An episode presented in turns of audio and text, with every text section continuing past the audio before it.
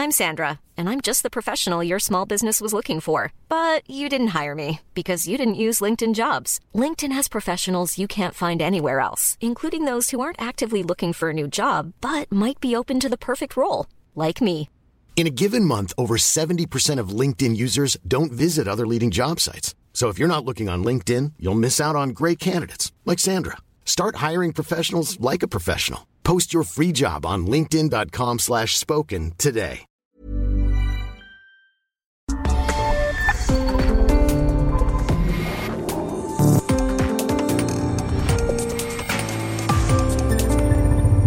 República H, con Alejandro Cacho. que nos permita acompañarle la próxima hora donde quiera que se encuentre a través de la señal de Heraldo Radio para toda la República Mexicana, por supuesto, y también para los Estados Unidos. A través de Heraldo Televisión, en el canal 10 de televisión abierta y en los distintos sistemas de cable también en el país. O en las eh, redes sociales y plataformas digitales de El Heraldo de México. Gracias de verdad por permitirme en la próxima hora acompañarle en su casa, en su coche, en su negocio, en la oficina, porque sí, hay quienes estamos trabajando a pesar de ser día feriado y las 8 de la noche, pero no importa, lo hacemos con enorme gusto. Así que en esta noche de mucha, mucha información, créame, mucha información e información de última hora que está en este momento en desarrollo, comenzamos. Comenzamos porque Michoacán, Michoacán se tiñe de sangre nuevamente.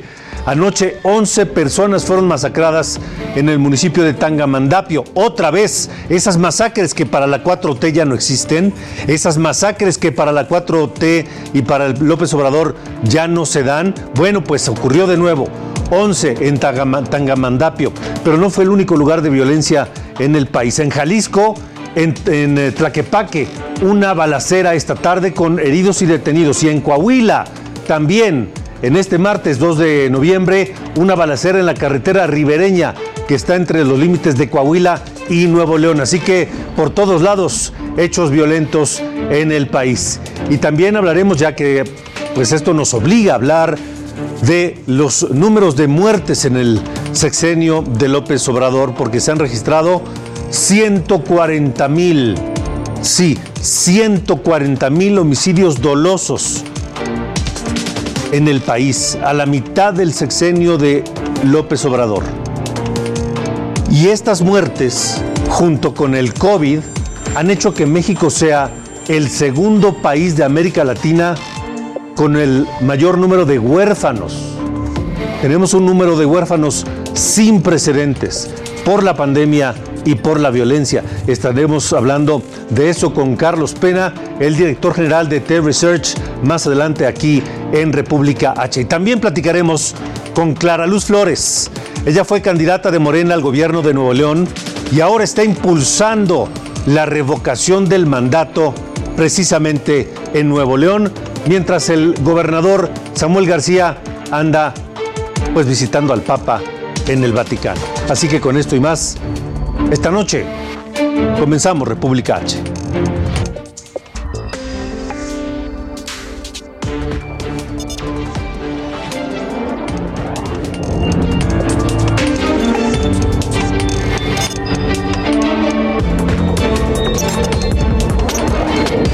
República H, con Alejandro Cacho. Michoacán, en República H. Ya le decía yo que el país está lleno de hechos violentos en este martes. No importa que sea, sea día feriado, los asesinos no descansan. Comenzamos en Michoacán, donde por cierto nos escuchan en el 1240 de AM en Morelia. Charbel Lucio, pues una masacre más, aunque digan en el gobierno que ya no existen. ¿Cómo estás, Charbel? ¿Qué tal, Alejandro? Buenas noches. Pues con esta terrible noticia de esta masacre eh, perpetrada la noche de lunes sobre un camino de terracería en la tenencia Tarecuato, en Tangamandapio. Eh, se trata de 11 hombres, cinco de ellos tenían apenas 17 años, uno más tenía 15 años, es decir, que de estas 11 personas, seis de las víctimas eran menores de edad. Todos los cuerpos presentaban el tiro de gracia y lesiones diversas por disparos. Autoridades municipales no descartaron que este multihomicidio esté relacionado con la pugna entre grupos armados, criminales antagónicos que se pelean el control de este territorio. Y bueno, en el lugar también fueron aseguradas una camioneta y tres motocicletas. te platico que como contexto la violencia en esta tenencia de Tarecuato ha ido en aumento desde hace ya varios meses. El crimen organizado ha perpetrado diversos ataques a la población y a las autoridades locales. Eh, han atacado a balazos a la jefatura de tenencia, han baleado vehículos, viviendas e incluso han incendiado comercios. Así las cosas en Michoacán, Alejandro. Vaya, vaya baño de sangre con el que comienza la semana. 11 ejecutados. Gracias, Charbel Lucio. Buenas noches. Seguiremos informando. Seguiremos informando, por supuesto, pero ahí, cerca en Jalisco, también, también ocurrieron hechos violentos. En Guadalajara nos escuchan por el 100.3 de FM. Saludos, Guadalajara. En su zona metropolitana, en Tlaquepaque, la policía estatal enfrentó a civiles armados. Mayeli Mariscal, tú tienes todos los detalles, te escuchamos. Buenas noches. Hola, ¿qué tal? Muy buenas noches. Pues alrededor de las 5.40 de la tarde se dio este enfrentamiento entre elementos de la Secretaría de Seguridad que detectaron a una persona armada a un lado de un vehículo. Le eh, pues piden que por, le interrogan de por qué trae esta arma, a lo cual se resguarda al interior de un domicilio en donde comienzan los disparos hacia estos elementos. Dos policías resultaron levemente heridos. Uno, eh, pues gracias al chaleco antibalas que pudo resguardar esta, eh, esta bala, no resultó más grave, sin embargo sí fue trasladado al hospital, el otro con algunas esquirlas en los labios. Y bueno, al momento de estos hechos, eh, se encontraba una mujer embarazada en las calles, así como otros menores, los cuales fueron resguardados al momento de que inició este operativo, el enfrentamiento justamente para evitar eh, que sufrieran algún daño en su integridad física. Eh, se tuvo también los helicópteros tanto de la Comisaría de Guadalajara como de la propia Secretaría del Estado para eh, poder resguardar y verificar que hubiera alguna tapada por parte de los delincuentes, presuntos delincuentes, se utilizaron de acuerdo a protocolos, incluso gases lacrimógenos para poder asegurar su captura y al momento eh, de manera preliminar se reportan dos armas cortas y una larga localizadas al interior de este domicilio. Se descarta que pueda ser una casa de seguridad y bueno, los elementos eh, de la Secretaría de Seguridad todavía se encuentran eh, realizando operativos en esta zona y las investigaciones correspondientes detienen a dos hombres y dos mujeres al interior de este inmueble. Esos son eh, los hechos de esta tarde. Vamos a escuchar parte de la balacera que se vivió.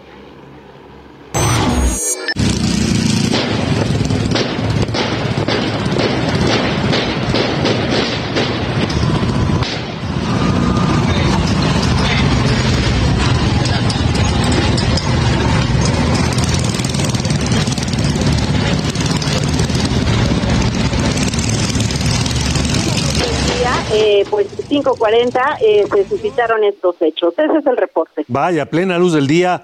Bien lo dices, Mayeli Mariscal, y vaya movilización, una impresionante movilización que incluyó incluso helicópteros que despertó este operativo que por fortuna logró la captura de estos presuntos delincuentes. Mayeli Mariscal, gracias. Excelente noche para todos. Igualmente, gracias. 8 con 8, pero aquí no para la violencia de este martes. Guerrero, en República H. En un momento más iremos a Coahuila, donde está en desarrollo todavía otro hecho violento. Por lo pronto le informo que dos granaderos, dos ganaderos, perdóneme, dos ganaderos fueron secuestrados por un comando en Petatlán, Guerrero.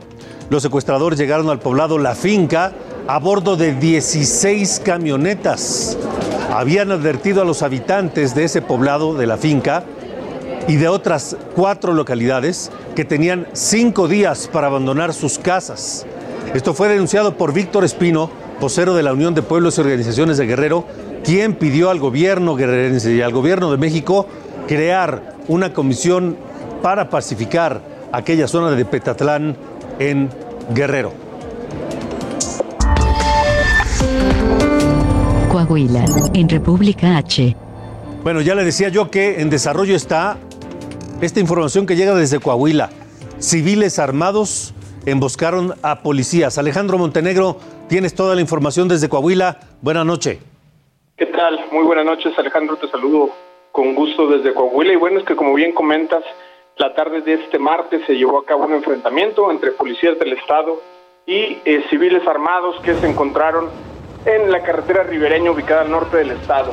De acuerdo con lo que dio a conocer la Secretaría de Seguridad Pública, los hechos ocurrieron precisamente, como te comentaba, este martes, cerca de las 17.10 horas, y es que elementos de la Policía del Estado realizaban un recorrido de rutina cuando se encontraron con una unidad en la que iban hombres armados, estos se negaron a detenerse y ahí se inició una persecución que los llevó hasta el estado hasta los límites con el estado de Tamaulipas donde también se encontró eh, se encontraron varias unidades también con hombres armados y ahí fue donde se suscitó este enfrentamiento y que al final bueno pues concluye con la huida de estas personas de estas unidades hacia precisamente el estado de Tamaulipas eh, algunos elementos son siete elementos de las fuerzas de seguridad estatales los que resultaron con heridas y bueno pues en estos momentos están siendo atendidos en una institución médica para determinar pues la gravedad de las lesiones que tienen. Vamos a escuchar un poquito de lo que sucedió esta tarde en Coahuila.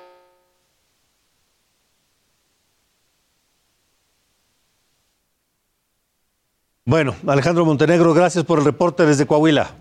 Muy buenas noches. Hasta luego. Las, las imágenes y las, los sonidos de este enfrentamiento son también impresionantes de lo ocurrido esta tarde noche en los límites entre Coahuila y Nuevo León. ¿Tenemos algo de eso?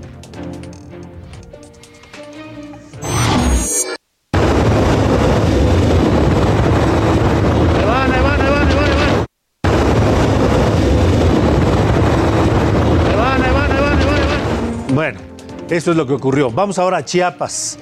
Allá en Chiapas nos escuchan por el 96.3 en Tapachula y en 88.3 en Tuxtla Gutiérrez. Los habitantes de Aldama, en Chiapas, denunciaron que han sido atacados más de 200 veces en un solo mes. Vamos contigo, Patricia Espinosa, que tiene los detalles. Buenas noches. ¿Cómo estás, Alejandro? Muy buenas noches.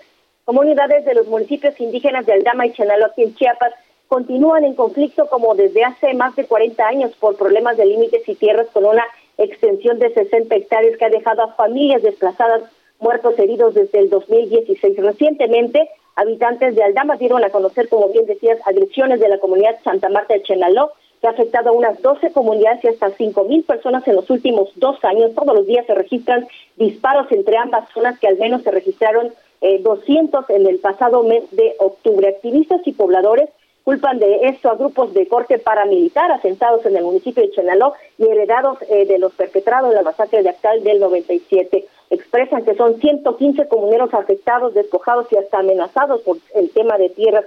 A causa de este añejo conflicto agrario en el 2018, más de 2.000 personas fueron desplazadas. Decirte también que en octubre del 2020 la Comisión Nacional de Derechos Humanos exhortó al gobierno de Chiapas a lograr la conciliación entre ambos pobladores. En noviembre también del año pasado se firmó ante la Subsecretaría de Derechos Humanos del Gobierno Federal el acuerdo definitivo que resuelve el problema agrario para los municipios de Aldama y Chenaló, el cual Alejandro, evidentemente, bueno, pues no se ha cumplido en las comunidades. Hasta aquí el reporte, Alejandro. Vaya, gracias Patricia. Buenas noches. Gracias, buenas noches. En Guanajuato, dos agentes de tránsito fueron asesinados hoy en pleno centro de Celaya y a plena luz del día. Los cuerpos de estos oficiales quedaron dentro del vehículo de su patrulla y además ahí fue colocado pues un mensaje del narcotráfico y luego fueron atacados otros dos más allá en Celaya, Guanajuato. Así que esta noche ese es el panorama violento, ese es el reporte rojo del México violento esta noche aquí en República H. 8 con 13. Las cifras COVID. Las cifras COVID en República H. Cambiemos de tema, hablemos de COVID.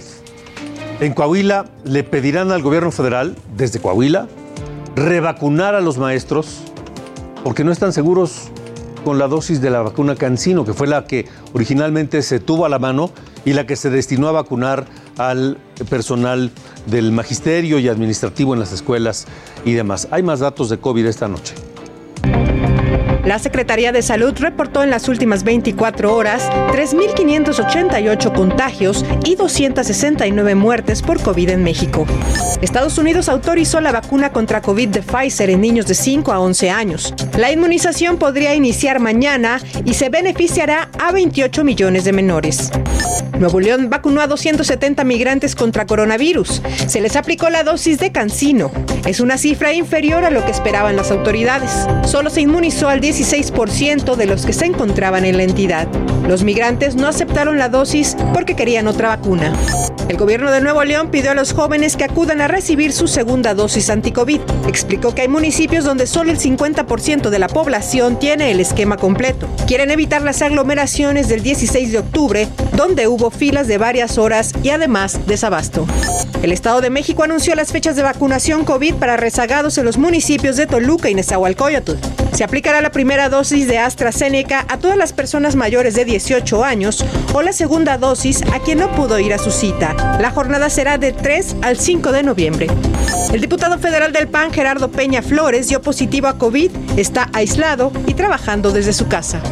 Zacatecas anunció el regreso total a clases presenciales. Los estudiantes de nivel básico volverán a las aulas el 3 de noviembre. Los directores y docentes de cada plantel anunciarán los horarios de cada grupo. Los días que no se asista a la escuela, los niños realizarán actividades desde casa. El aforo máximo es de 20 alumnos por salón. Coahuila pedirá al gobierno federal volver a vacunar a los maestros. Se trata de 83 mil docentes que recibieron la dosis de Cancino. Solicitarán una dosis más o dos de otra marca. La pandemia ha causado que los menores consuman alcohol. Así lo afirmó la coordinadora de adicciones de Tampico en Tamaulipas. Explicó que el encierro provocó ansiedad y depresión en niños y ocupan el alcohol para mitigar estos problemas. La entrevista en República H. Mire, entre la violencia y el COVID han convertido a México en el segundo país latinoamericano con más huérfanos. Carlos Pena, el director general de T-Research, tiene los números exactos y, amplios y perfectamente explicados de esto. Carlos, gracias por estar con nosotros en República H. ¿Qué tal, mi querido Alex? Muchas gracias por la invitación a tu orden. Con mucho gusto, Carlos. Por un lado, la violencia, que tiene, alcanza récords sin precedentes, 104 mil muertos en lo que va del gobierno de López Obrador, que es muy superior a lo que habían alcanzado los últimos presidentes en sus primeros tres años de gobierno, y también por otro lado el COVID. ¿Por dónde quieres empezar, Carlos? Eh, si tú me lo permites, podemos empezar un poco por el COVID y cerramos con la parte de homicidios, que los dos son de alguna manera eh, grandes causas de la orfandad en México, de lo que está provocando la orfandad en México. Podemos empezar, si me lo permites, con el caso del COVID, donde efectivamente México es el segundo lugar, pero a nivel mundial, mi querido Alex, es el primero en América. Tan solo le gana a nivel mundial India, que tuvo 241 mil niños en orfandad por causa del COVID. México tiene registrado, según el estudio Belisario Domínguez, que se publicó hace pocos días eh, por el Senado de la República, México alcanzó la cifra de 131 mil, poco más de 131 mil niños en orfandad, es decir, perdieron algún padre, alguna madre o ambos, o algún tutor, puede ser el abuelo, la abuela o el tutor directamente a causa del COVID. Esto, un dato más, mi querido Alex, México, en un estudio de 21 países, junto con Perú, Sudáfrica, Brasil, Colombia, Irán, eh, Argentina, Estados Unidos y Rusia, de cada mil niños, Alex, nota este dato, de cada mil niños, uno perdió a, eh, su padre o madre por causa del COVID. Solo, solo estos seis países en el mundo tienen esta cifra. Uno de cada mil pierde a su padre. México lamentablemente es uno de ellos. Estamos a nivel mundial, Alex, recordar la cifra, 288 mil muertes reportadas oficiales según la Secretaría de Salud. Si a esto le diéramos el ajuste del INEGI que se, está, que se acaba de publicar hace poco, estaríamos hablando más de 443 mil muertes a causa de COVID. Esto nos coloca, por lo menos con las 288 mil, en el cuarto país a nivel mundial con más muertes por COVID. Quizá de ahí viene la explicación de por qué entonces somos el primer lugar en América en, muerte, en niños en situación de orfandad y el segundo a nivel mundial. Es decir, México no podría presumir mucho el manejo de la pandemia o su buen manejo de la pandemia porque estamos en cuarto nivel en, en el mundo en muertes y en primero en América en orfandad. Eh, ante esto, el gobierno un poco lo que declaró, lo que está haciendo fue apoyar económicamente a estos niños con una beca de 800 pesos mensuales que de verdad es un poco insuficiente ante este problema, pero la situación un poco por la parte de la orfandad del COVID es en cifras tal cual 131 mil niños en situación de orfandad a causa del COVID y de este problema de la pandemia, mi querido Alex. En eh, año y medio, más o menos.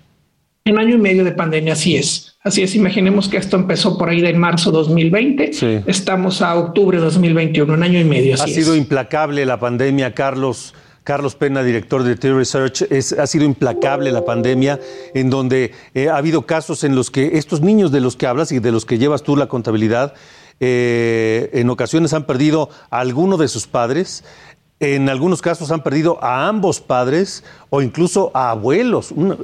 ha, sido devastador. Así es, se ha llevado a todos, eh, no, no, no, no, no respeta género, no respeta edad. Esta pandemia ha sido de verdad, de verdad incontrolable en México. Tenemos altas y bajas. Estábamos terminando o cerrando en esta ocasión la tercera ola y ya no tardamos en entrar a la cuarta, Alex, porque además es por ciclo de, invierno donde las enfermedades respiratorias se, incrementan y es incluso, podría decirlo, hasta natural que crezcan las enfermedades respiratorias. Ojo, ya con bandera blanca, según el gobierno, por lo menos lo, lo declaró el día de ayer o hoy por la mañana, donde dice que ya cumplimos la meta de vacunar el 70%, como lo habían estimado, y aún así creo que todavía hay poco más de 22 millones de mexicanos mayores de 18 años, ojo, mayores de 18 años, que no tienen la vacuna y que están expuestos de alguna u otra manera y que incluso los que ya tenemos la vacuna no dejamos de estar expuestos, quizá en un menor grado eh, para agravar los, los síntomas, pero aún así nos podemos contagiar y podemos contagiar. Todos estamos expuestos, Carlos, todos, absolutamente. Y de esos 70 millones, que es el número oficial, hay que, hay que considerar cuántos de ellos tienen el esquema completo.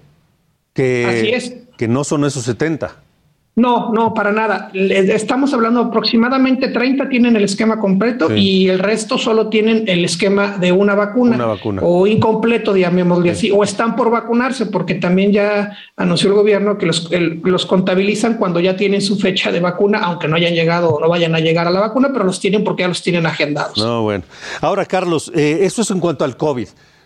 La violencia también arroja números espeluznantes de huérfanos. Sí, eh, impresionante, Alex. Hablando solo de homicidios dolosos, que es como la cifra que toma el gobierno y que es el estándar de alguna manera para medir un poco la violencia en México. Tan solo ayer, mencionarte, ayer hubo 76 homicidios en México. En Michoacán hubo 17. Tú acabas de reportar hace un momento dos de dos policías en, en Guanajuato, Guanajuato, donde es el rey de los homicidios Guanajuato. Tan solo lo que va de este sexenio, Guanajuato acumula 12.615 homicidios, Alex, de 104.000 que tú acabas de dar la cifra, 104.037 que se van en este sexenio. ¿Qué significan estos 104.037?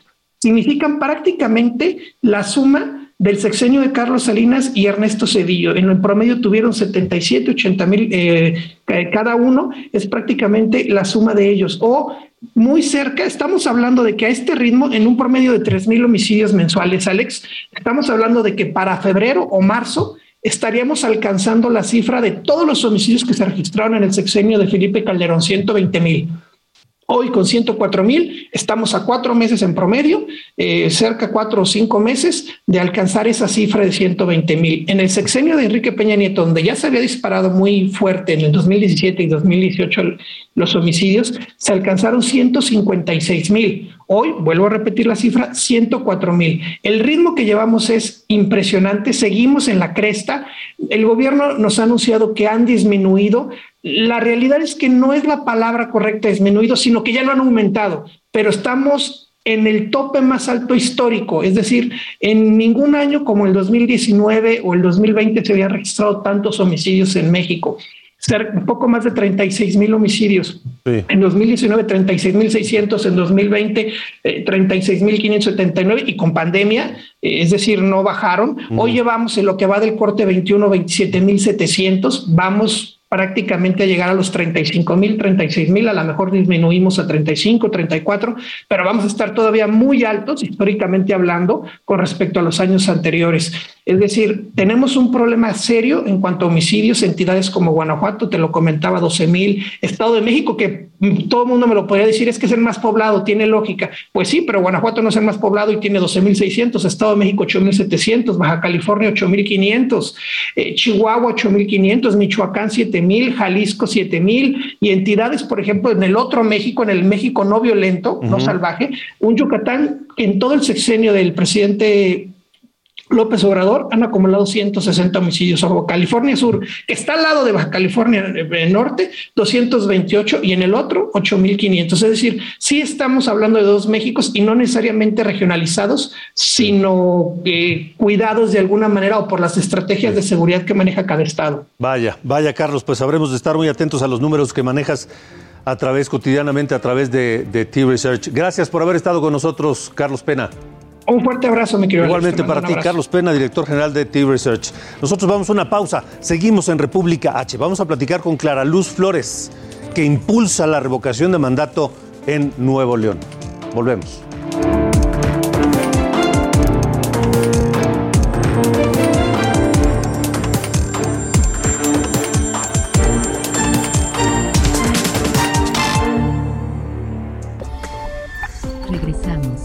República H. Con Alejandro Cacho.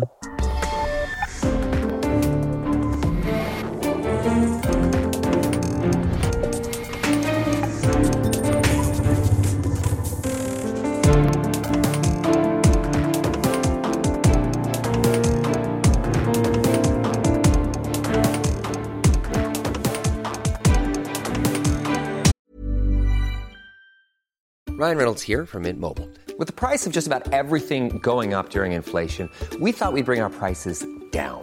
So to help us, we brought in a reverse auctioneer, which is apparently a thing.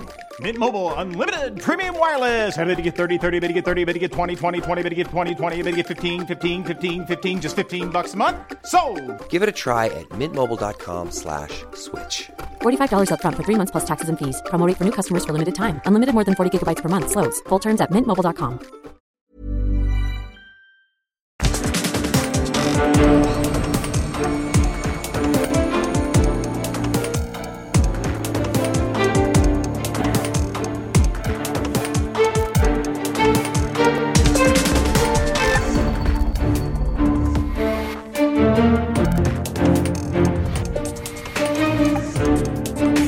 Regresamos, regresamos a República H en este martes, martes 2 de noviembre. Y en un momento más estaremos platicando con Clara Luz Flores, porque vamos antes a este audio que se filtró de una reunión en Aguascalientes de Marco Cortés, el presidente del PAN, donde asegura que de las seis elecciones para gobernador el próximo año, solo pueden ganar Aguascalientes. Además, dijo Durango, Tamaulipas, Oaxaca, Hidalgo y Quintana Roo están muy complicadas, cosa que no es novedad. Así lo dijo Marco Cortés. Se los digo en casa, la única gubernatura que tenemos posibilidades de ganar, reales, auténticas y bien ganada, es esta. No hay más. Está muy complicado Durango, Tamaulipas, Quintana Roo, Hidalgo y Oaxaca, ¿qué les cuento? Eso dice Marco Cortés y por supuesto pues ya las reacciones no se hicieron esperar. El presidente de Morena pues aprovechó el regalito, aprovechó el bombón y Mario Delgado le contestó. Dijo que sí, que efectivamente ganarán en esos estados, en Durango, Oaxaca, Hidalgo, Quintana Roo, Tamaulipas, pero que también van a ganar en Aguascalientes. Eso dice Mario Delgado, ni modo que diga que no, ¿verdad? Pero en el PAN, del lado del PAN, también ya hubo reacciones. El exgobernador de Querétaro, Francisco Domínguez, criticó este mensaje de Marco Cortés. A través de su cuenta de Twitter dijo que en política la derrota anticipada es entreguismo y consideró también que el PAN debe sacudirse la mediocridad y hacerse un análisis para dar nueva vida al partido. Fuerte crítica de, de, Francisco Domínguez a Marco Cortés. Hay que recordar que Francisco Domínguez en algún momento pretendió ser presidente del PAN. Quien también habló sobre esto y criticó este mensaje de Marco Cortés fue Gustavo Madero, el chihuahuense senador del Partido Acción Nacional, incondicional de Javier Corral. Y pues también criticó a Marco Cortés y lo hizo también Jesús Zambrano, el presidente del PRD, aliado del PAN desde hace tiempo, pues porque parece que desde hoy Marco Cortés estaría enterrando las posibilidades de la alianza opositora en las próximas elecciones del 2022. Sabemos, no es noticia tampoco, que el escenario está complicado, que Morena lleva ventaja en prácticamente todos los seis estados. Pero bueno, a ver qué pasa después. Vamos a Michoacán. En Michoacán llegará el dinero del gobierno federal extraordinario para el pago atrasado a los maestros. El gobernador michoacano Alfredo Ramírez Bedoya dijo que los 3.822 millones llegarán quincenalmente. Hasta hoy se han pagado cuatro quincenas, pero se debe todavía y por eso los maestros no han regresado a las aulas. Ramírez Bedoya reiteró su compromiso de seguir pagando, pero recalcó el déficit financiero del Estado que asciende a más de 13 mil millones de pesos. Eso en Michoacán. En Colima, la gobernadora Indira Vizcaíno tiene 24 horas en el cargo ya de manera oficial y anunció que llegarán a Manzanillo 300 elementos de la Secretaría de Marina para reforzar la seguridad. Estoy muy contenta por el respaldo que nos está dando la Secretaría de Marina. Llegarán elementos de Marina en las próximas semanas a, nuestro estado. Empezaremos con por lo menos 100 elementos, llegaremos a, alrededor de 300 elementos de Marina que vendrán de manera adicional a reforzar la seguridad de Colima. Entonces me parece que es un buen arranque, me parece que es una muestra clara de que estaremos haciendo todo lo que nos toque para atender esta, este tema con mucha responsabilidad y sobre todo procurando el bienestar de las Mientras tanto, el Tribunal Electoral del Poder Judicial de la Federación anuló la convocatoria de elecciones extraordinarias en Tlaquepaque, Jalisco, porque solo permitía la participación de candidatas mujeres. Con esta decisión se abre la puerta para que también haya candidatos hombres. Determinó que impedir la participación de hombres pues alteraría la elección extraordinaria. Los eh, aspirantes aplaudieron esta resolución y por lo pronto el delegado de Morena, Flavio Castellanos, ni tardo ni perezoso, fue el primero en registrarse como candidato para esa elección allá en Tlaquepaque. Y en Nayarit iniciaron las campañas para elegir senador hasta el 2024. La elección extraordinaria se llevará a cabo el 5 de diciembre y cubrirá el escaño que dejó vacante el doctor Miguel Ángel Navarro, quien pidió licencia para contender por la gubernatura de Nayarit. La entrevista en República H. Ayer le comentamos en República H que pues eh, Clara Luz Flores, quien fuera candidata de, de Morena a la gubernatura de Nuevo León, está impulsando ahora este mecanismo de la revocación de mandato en Nuevo León. Y esta noche Clara Luz Flores está con nosotros aquí en República H y me da mucho gusto saludarla, Clara Luz. Buenas noches y gracias por estar aquí. Muy buenas noches, Alejandro, un gusto de saludarte. Este, mientras Samuel García anda en el Vaticano, disque invitado del Papa, y digo disque porque el, el Papa no invita a nadie. Eso hay que decirlo, el Papa no invita a nadie. Todos los jefes del Estado del mundo quieren ir a ver al Papa y solicitan audiencia con el Papa y el Papa la concede o no, pero el Papa no invita a nadie. Pero Samuel García así lo vende. Clara Luz, revocación de mandato. ¿Por qué? Pues porque creo que es un ejercicio que va a cambiar la forma de gobernar en México, porque creo que está en el poder de los ciudadanos, como está en el poder de los ciudadanos poder elegir un gobernante, también debe de estar en el poder de los ciudadanos el poder cambiar al gobernante si es que es un gobernante que no lo está haciendo bien. Y a mí se me hace como muy, muy simple, Alejandro, es ratificar o rectificar.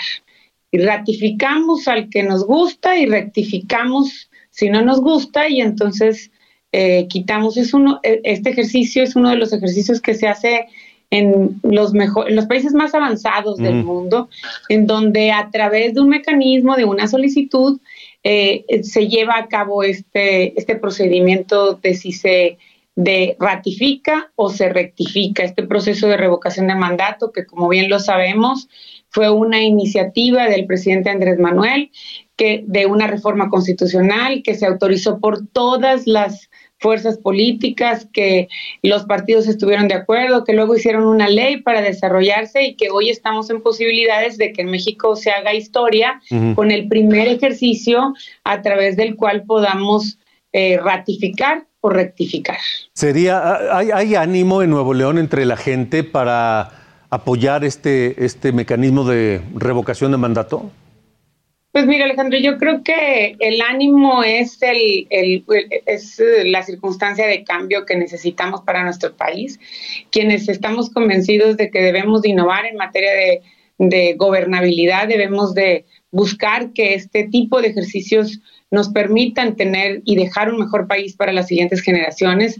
Yo creo firmemente que este es un ejercicio que le va a dejar mejores condiciones a las siguientes generaciones y este ejercicio va a ser un ejercicio a través del cual eh, podamos primero, evaluar a nuestros gobernantes, que sepamos si nuestros gobernantes eh, hicieron las, los compromisos de campaña que hayan hecho, que los hayan hecho y que luego los cumplan, que si cambiaron de un lado a otro y que, y que los compromisos de campaña eran unos y luego son completamente contradictorios ya que son gobernantes, pues tendremos que tener la responsabilidad de generar una participación democrática, participativa, consciente, que pueda garantizarnos a nosotros como ciudadanos de saber que los pueden quitar. Hay, hay gobernantes que, que, que se saben por seis años y hacen pues los gustos que no necesariamente gobiernan para todos, sino solo para unos cuantos. Y eso es lo que yo siempre he dicho, lo he, he sido congruente desde siempre y hoy por eso estoy impulsando este movimiento como ciudadana, porque se tiene que recolectar, como bien lo sabemos Alejandro, y hay que aclararlo, el 3% de las firmas. Hay que aclarar porque la gente tiene como confusión, al menos acá en Nuevo León, de que si este es un ejercicio de revocación es para quitar ahorita en donde está al presidente, ahorita en el proceso en el que estamos, se tiene que recolectar el 3% del padrón electoral en firmas para poder que la solicitud que ya se hizo eh, de acuerdo a la ley de revocación de mandato, que así se llama jurídicamente, sea una solicitud efectiva y se pueda llevar a cabo este proceso en marzo. ¿Cuántas firmas son o se necesitan en Nuevo León para lograr esto? Aproximadamente 140 mil. Eh, están de acuerdo al último padrón. Hay quien dice 123, 128, 130 mil, 140 mil más o menos. Con esas ya no hay vuelta de hoja, se lograría, eh, ¿sería vinculante eh, eh, el, el, tema? Muy importante decir, Alejandro, que con esas se llevaría, Nuevo León aporta su parte, pero es el 3% para nivel federal. Eh, precisamente por eso yo lo estoy impulsando también, es otra de las razones, porque creo firmemente que si se lleva a cabo a nivel federal con el presidente de la República, es una gran oportunidad para que, insisto, se ratifique o se rectifique, pero que luego también eh, podamos tener en las entidades federativas la posibilidad de que se lleve a cabo este proceso y que esté regulado también este proceso en las entidades federativas. En el caso de Nuevo León en particular, pues el hoy gobernador fue una iniciativa que, que él propuso también cuando era, creo que diputado o cuando era senador, le tocó votar esta, esta reforma. Entonces, eh, ya está en manos del Congreso, no está en manos de que alguien ponga una iniciativa, sino está en manos del Congreso local de que se lleve a cabo esta, esta reforma constitucional en Nuevo León. Creo que hay muchos estados en estas condiciones y, insisto, en el momento en que los gobernantes puedan y se sepan que estamos los ciudadanos vigilando permanentemente que sus promesas de campaña sean cumplibles, que su gobierno sea para todos, que podamos tener beneficios los ciudadanos o que existe este mecanismo para poderlos quitar, eh, creo que en ese momento vamos a cambiar las condiciones políticas y gubernamentales de nuestro país. ¿Cuál es la ruta? Estamos platicando con Clara Luz Flores, quien fuera candidata de Morena gobernadora de Nuevo León y ahora como ciudadana impulsa esta iniciativa de revocación de mandato. ¿Cuál es la ruta? ¿Juntar las firmas y luego presentarlas al Congreso o, cuál es el siguiente paso? No, la ruta es juntar las firmas. A, a, partir del día de ayer hasta el día 15 de diciembre se presentan estas firmas permanentemente lo hacemos a través de un mecanismo electrónico. En nuestro teléfono tenemos el cómo hacerlo y los que somos promoventes o los que somos auxiliares. Se juntan las firmas de aquí al 15 de diciembre, se van validando por el INE. El INE es el que está a cargo de este proceso. Se van validando, eh, eh, el, el INE las va validando y a partir de esa validación y que se reúne el 3% a nivel nacional, eh, es que se lleva a cabo y es vinculatoria, como lo dijiste, este proceso es vinculatorio en, en marzo. el proceso de ejercicio de revocación de mandato. Pero, pero, a ver, aquí quiero entender, son 140 mil firmas para el caso de someter revocación de, mandato de Nuevo León. Si es el 3% que le aporta Nuevo León al 3%, al 3 nacional. ¿Se, necesitaría, ¿Se necesitarían más firmas o con solo esas 140 mil?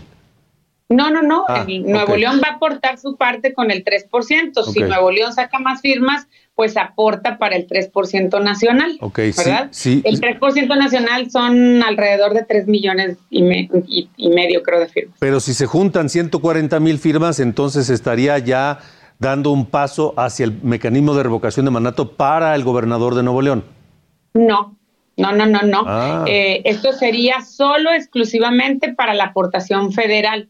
Una vez que se lleve a cabo este, este procedimiento a nivel federal, es que entonces podemos tener la posibilidad en las entidades federativas de hacer este mismo procedimiento para los gobernantes, eh, que en su caso los gobernadores. Entonces estará, estará todavía largo el camino para lograrlo eh, localmente en Nuevo León, la revocación de mandato.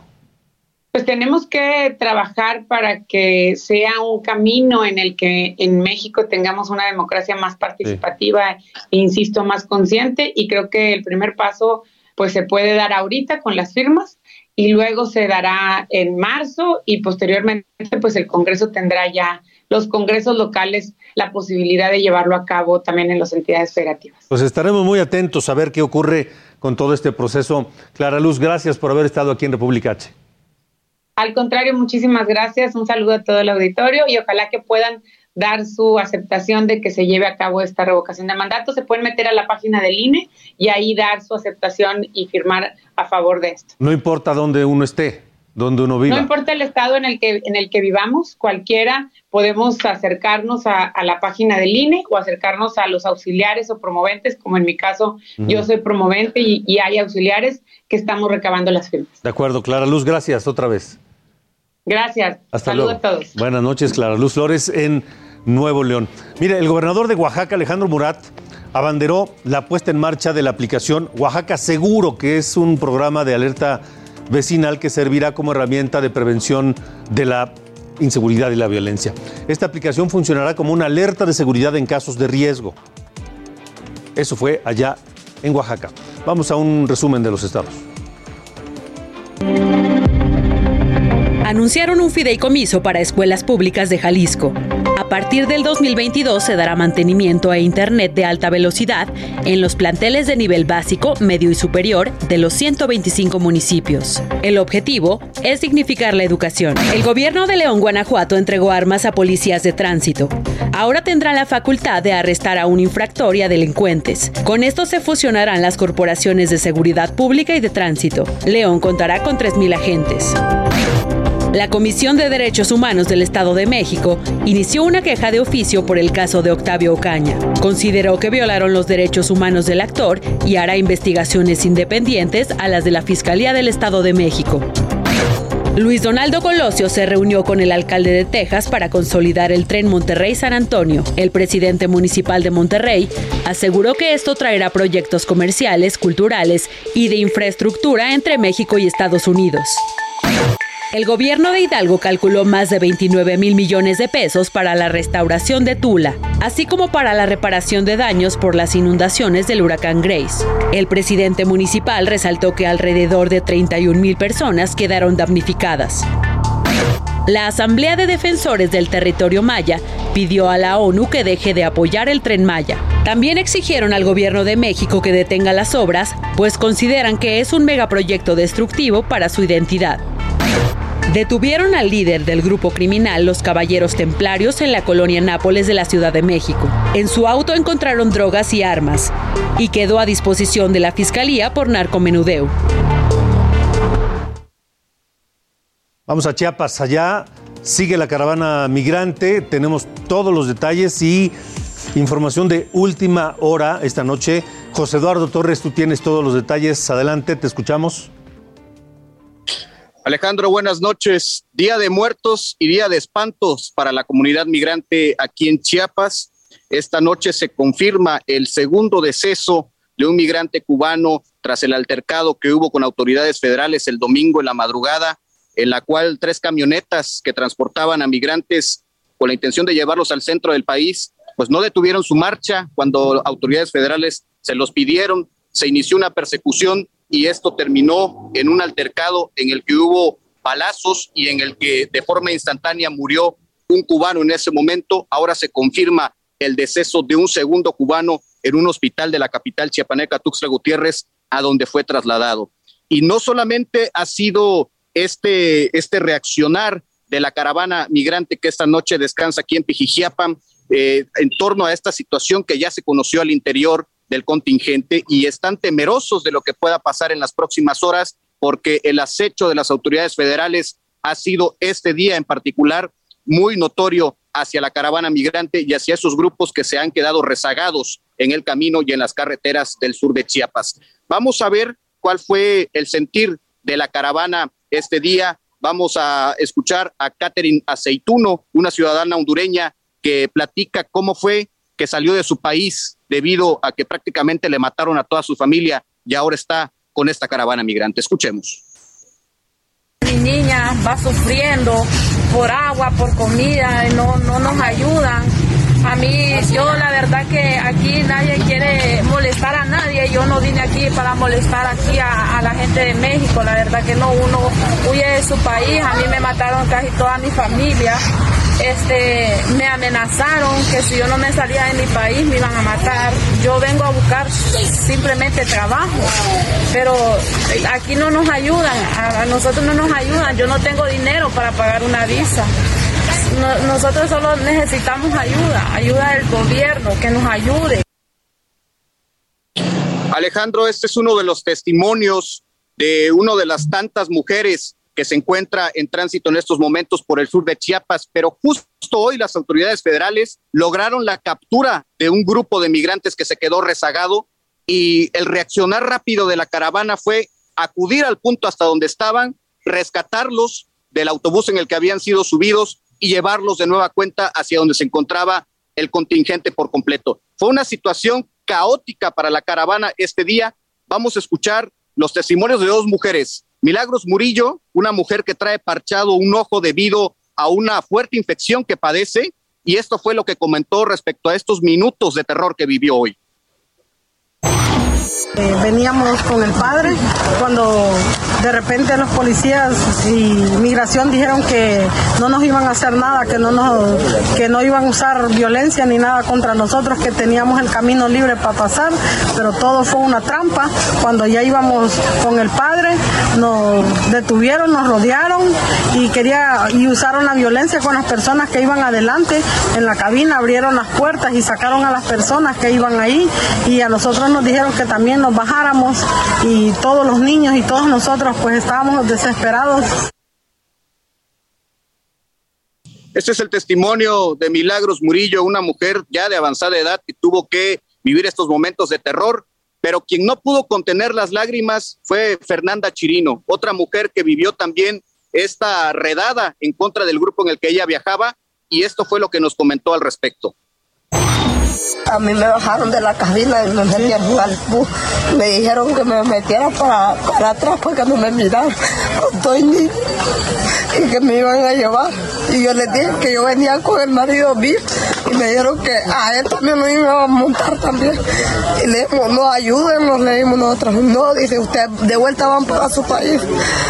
Y no saben que el país de nosotros es tan peligroso que nosotros venimos huyendo del país más bien.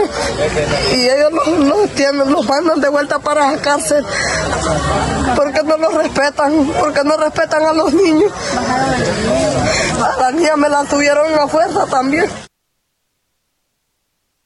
Alejandro, estos son testimonios muy crudos de lo que está pasando en estos momentos en el sur de Chiapas en torno a la caravana migrante. Hoy, fuera de cámaras, fuera de micrófonos, porque tienen mucho temor de hablar también, platicábamos con uno de los médicos que está atendiendo a mujeres embarazadas.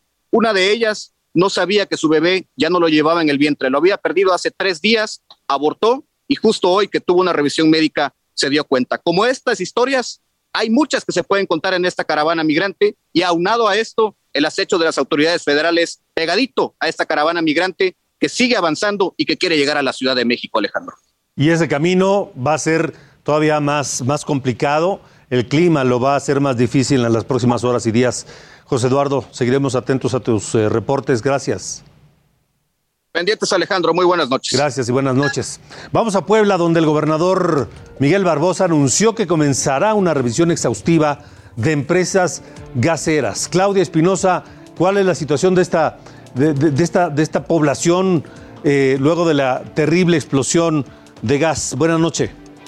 Hola Alejandro, buenas noches a ti y a todo el auditorio del Heraldo Media Group. Como lo mencionas, pues el gobernador Miguel Barbosa anunció que trabajará con los 217 alcaldes para revisar todas las empresas distribuidoras de gas y es que bueno, pues hoy se continúa con la evaluación de los daños. Suman ya 183 las viviendas que resultaron afectadas. De estas, 60 pues son prácticamente pérdida total. Algunas que quedaron en pie pues tendrán que ser derrumbadas. 68 presentan daños menores y 55 pues son daños eh, como rompedura de vidrios, como también afectaciones en las puertas. Todavía no puede regresar gran parte de la población porque se están terminando las inspecciones y esto ha ocasionado que, bueno, a pesar de que en el albergue únicamente hay 99 personas de las 300 que llegaron a estar en estas zonas de apoyo, hayan decidido pues regresar con familiares cercanos, inclusive quedarse en algunos parques aledaños y estar yendo y viniendo para tratar de proteger lo poco que les quedó de sus pertenencias déjame comentarte que se sumó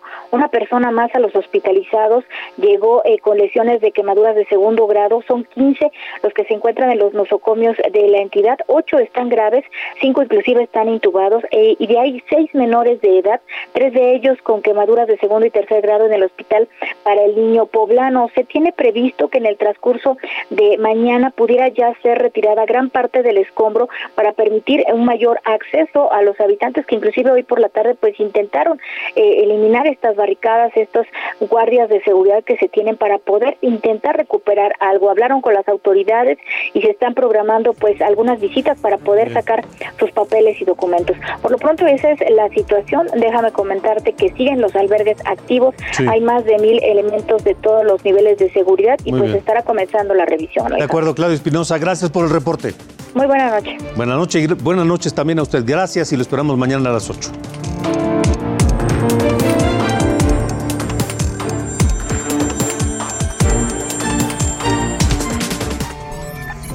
Esto fue República H con Alejandro Cacho.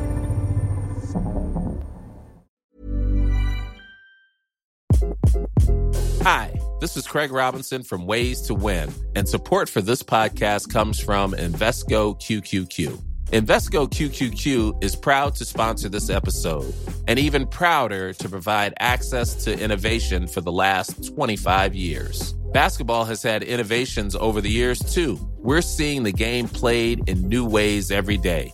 Learn more at Invesco.com slash QQQ. Let's rethink possibility. Investco Distributors, Inc.